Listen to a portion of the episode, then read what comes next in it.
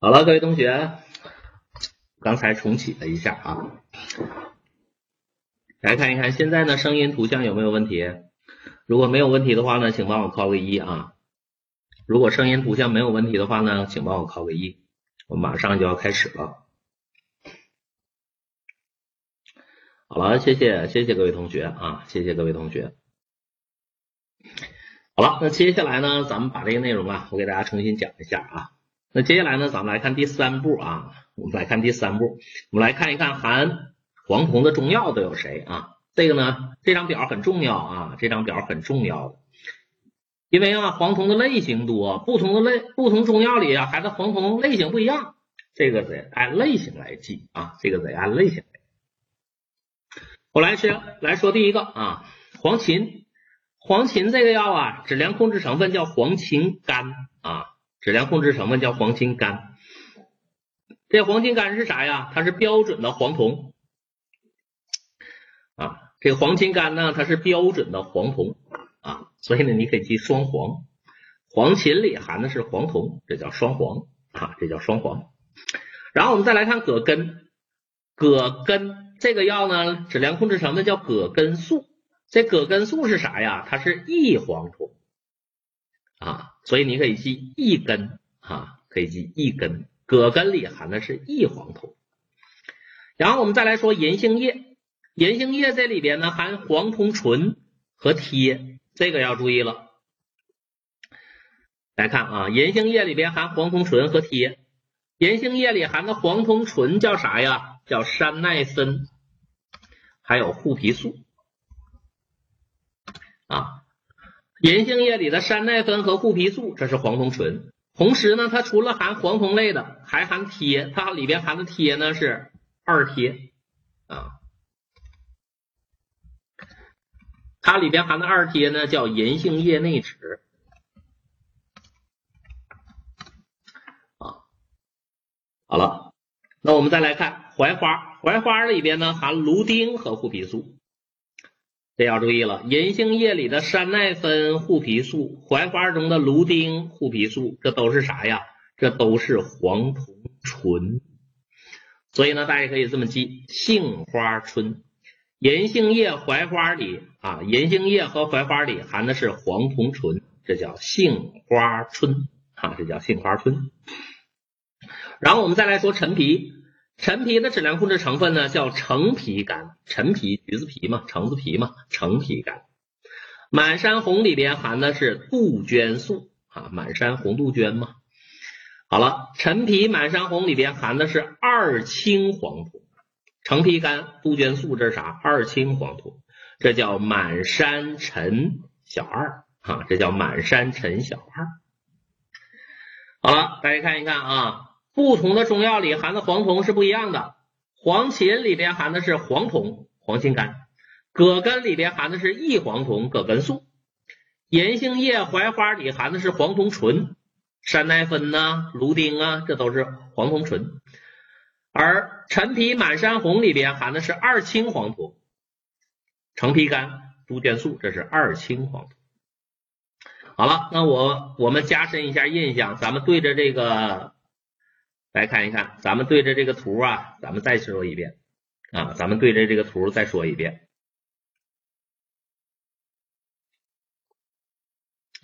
那我们来看一看啊，含黄酮的中药是谁呀？哪个中药里含的是黄酮啊？谁含黄酮啊？黄芩，黄芩含黄酮，这叫双黄。谁含异黄酮啊？葛根，葛根里含的是异黄酮，葛根里的葛根素长这样，孩子下地的。那谁含黄酮醇呢？杏花醇，对吧？银杏叶、槐花啊，里边含的是黄酮醇。那谁含二氢黄酮呢？满山红和陈皮啊，陈皮、满山红里边含的是二氢黄酮。所以呢，对着这个图，大家要加深一下印象啊！我为什么要对着图又给大家讲一次？你得分清啊，谁含黄酮，谁含异黄酮，谁含黄酮醇，谁含二氢黄酮好吧？好了，呃，关于这个含黄酮的这几个药，咱把药名先记住了啊，咱把这个药名先记住了。那这几个药啊，咱们再来看最特殊的啊，最特殊的就是这个黄芩，黄芩里的这个黄芩苷，它比较特殊，特殊在哪儿呢？我们来看一看，再看啊，这个黄芩苷呐，你看它的名儿，黄芩苷，它是苷，啥是苷呢？还记得啥是苷吗？咱们以前说过，啥是苷呢？不管啥苷。它只要是个苷啊，它只要是个苷，它就等于谁呀？肝源。不管啥苷，是不是都是由肝源和糖两部分组成的？比如说黄芩苷，黄芩苷是苷，这个黄芩苷呢，它就等于谁呢？等于它的肝源叫黄芩素。黄芩素和糖啊，什么糖呢？葡萄糖醛酸啊，葡萄糖醛酸是糖吧？所以呢，黄芩苷这种苷呢，是由甘源黄芩素啊和糖葡萄糖醛酸啊，由黄芩素啊由黄酮和糖形成的这种苷叫黄芩苷啊，叫黄芩苷。好了。那它呢要注意了，咱们先说一个例子啊，咱们先说一个例子，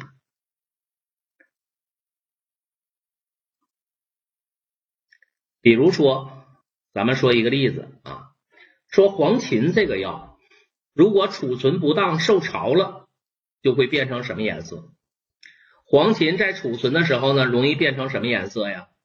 是不是容易变成绿色呀？那黄芩为什么放着放着就绿了呢？给大家解释一下啊，这个呢就跟它的水解反应有关系。我这黄芩呢里边含的成分是黄芩苷，黄芩苷呢是苷类的成分。我们知道苷类成分遇到水是不是就容易水解呀？黄芩苷是苷，苷类成分遇到水就容易水解，它一水解是不是就变成了甘源黄芩素？还有葡萄糖醛酸呢，大家注意了，黄芩苷水解变成黄芩素了，这黄芩素是很容易被氧化的。大家看这黄芩素啊，很容易被氧化，它一被氧化了就变，就呈现出绿色了，所以黄芩就变绿了啊。所以呢，这个事儿大家得知道，为什么黄芩放着放着就绿了？那是因为黄芩中的黄芩苷水解产生甘源黄芩素。变出黄芩素来了，黄芩素一被氧化就绿了，哈，一被氧化就就就绿了。所以呢，大家要知道，苷类成分容易水解变成肝源和糖两部分，对吧？好了，这是黄芩啊，我如果没放好，它容易变绿。那如果我把黄芩啊，我把黄芩苷吃到肚子里，它会发生什么反应呢？在体内会代谢的。所以呢，接下来咱就聊一聊这黄芩苷，如果我吃到肚子里，它是怎么代谢的？它会变成啥？大家看一看，这黄芩，大家看啊，这是黄芩苷哈，这是黄芩苷啊。黄芩苷水解之后呢，就会产生这个东西，这是黄芩素啊，这是黄芩素。大家看黄芩素长啥样啊？少了根双键啊，这黄芩素。是不是身上长着三个羟基呀？它有磷三分羟基，所以它才容易被氧化变绿的啊。这个大家了解一下。好了，那我们来说一说，比如说现在呢，啊，峰哥呢吃点黄芩苷，我吃到肚子里，注意我说我吃的口服了，我口服的黄芩苷，口服的黄芩苷在体内它是怎么代谢的呢？大家注意了。你看看黄芩苷被我吃到肚子里，它的药食曲线，你会发现，哎，很特殊，它是不是也有两个吸收峰啊？我把黄芩苷吃到肚子里，它为什么会有两个吸收峰呢？咱们解释解释这个事儿，它有典型的双峰现象。为什么是双峰呢？大家听听看啊，咱们得从头上说。比如说呢，我是口服的啊，我是口服的黄金苷，我口服的黄金苷呢，第一站吃到我肚子里，第一站是哪儿啊？是胃啊，第一站呢是胃。然后呢，第二站是哪儿啊？从胃里边消化不了，就进入哪儿了？到小肠啊，到小肠。第一站是胃，第二站是小肠，第三站是哪儿啊？大肠啊，第三站是大肠。这是人体的消化系统，对不对？大家看一看，那我口服了黄金苷，这黄金苷在我的肚子里发生什么事儿了呢？大家看，比如说假设啊，我口服了一颗的黄金苷。这黄芩苷呢显弱酸性，大家注意，这个黄芩苷它显弱酸性。之前我们说过，大部分的药物吃到肚子里之后，是在哪一部分，在哪一站吸收入血的？这要注意一下，大部分的药口服之后在哪儿吸收入血呀？是胃啊，还是小肠，还是大肠啊？我们复习一下，这是我以前我们讲过的，大部分的药。吃到胃里，才胃通过蠕动作用把它送到下一站，在小肠才能吸收入血，对不对？有同学说肝肝是管代谢的啊，我说吸收入血，大部分的药物吸收入血的主要部位是在小肠，但是黄芩苷特殊，大部分的药物是在小肠吸收入血，但是黄芩苷它在胃里边就能吸收入血，这个是它的一个特点。因为黄芩苷跟，别跟别的药不一样，它显弱酸性，所以呢，大家看一看，峰哥吃了一颗黄芩苷，都不用到小肠，到了胃里边就能入血。好了，吃完了之后咽到胃里就入血了，所以呢，一入血，血液中黄芩苷多了，是不是就形成第一个吸收峰了？所以你会发现黄芩苷的药食曲线第一个吸收峰特别早，特别快。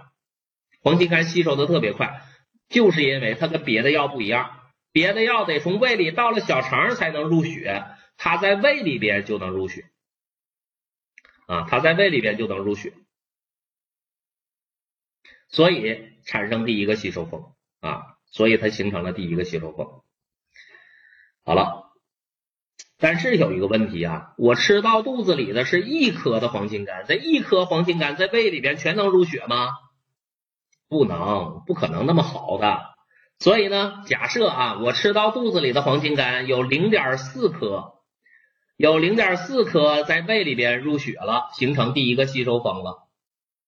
那我们再来说，那剩那零点六颗的黄金苷在胃里边没入血，跑哪儿去了？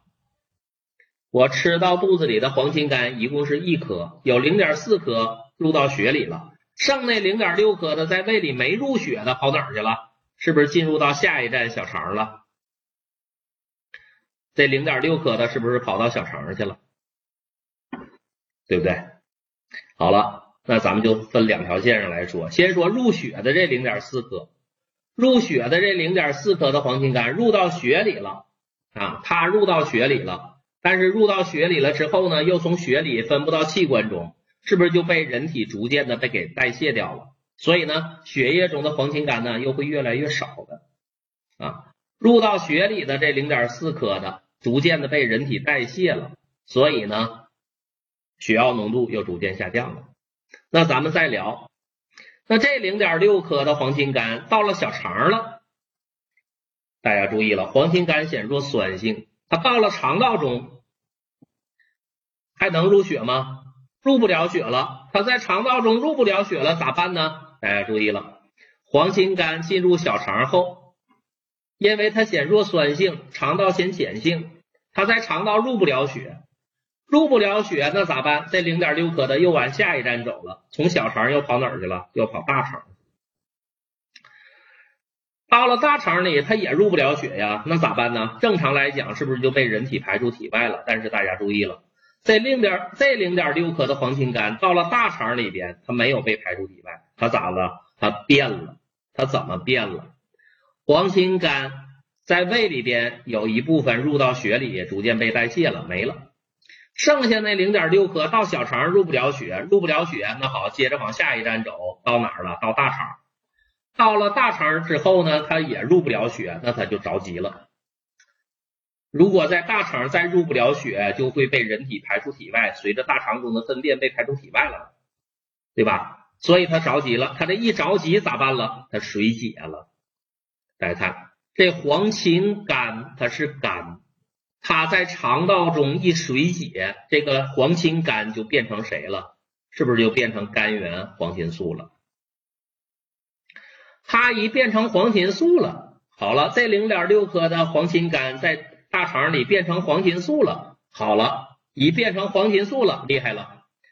黄芩苷在大肠里入不了血，但是它变成黄芩素了，黄芩素在肠道中能入血呀。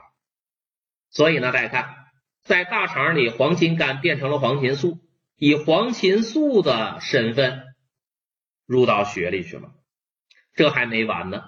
入到血里的是黄芩素，在血液中，在它入血的过程中，黄芩素一入到血里，转身摇身一变，又跟糖一结合，黄芩苷变成黄芩素，在肠道入血，入到血里的黄芩素又跟糖一结合，又变回谁了？又变回黄芩苷了。所以呢，入到血里的黄芩素又变回黄芩苷了，就造成了第二个吸收峰。所以第二个吸收峰怎么形成的？大家看，是不是因为黄芩苷变成黄芩素入到血里，再变回黄芩苷来？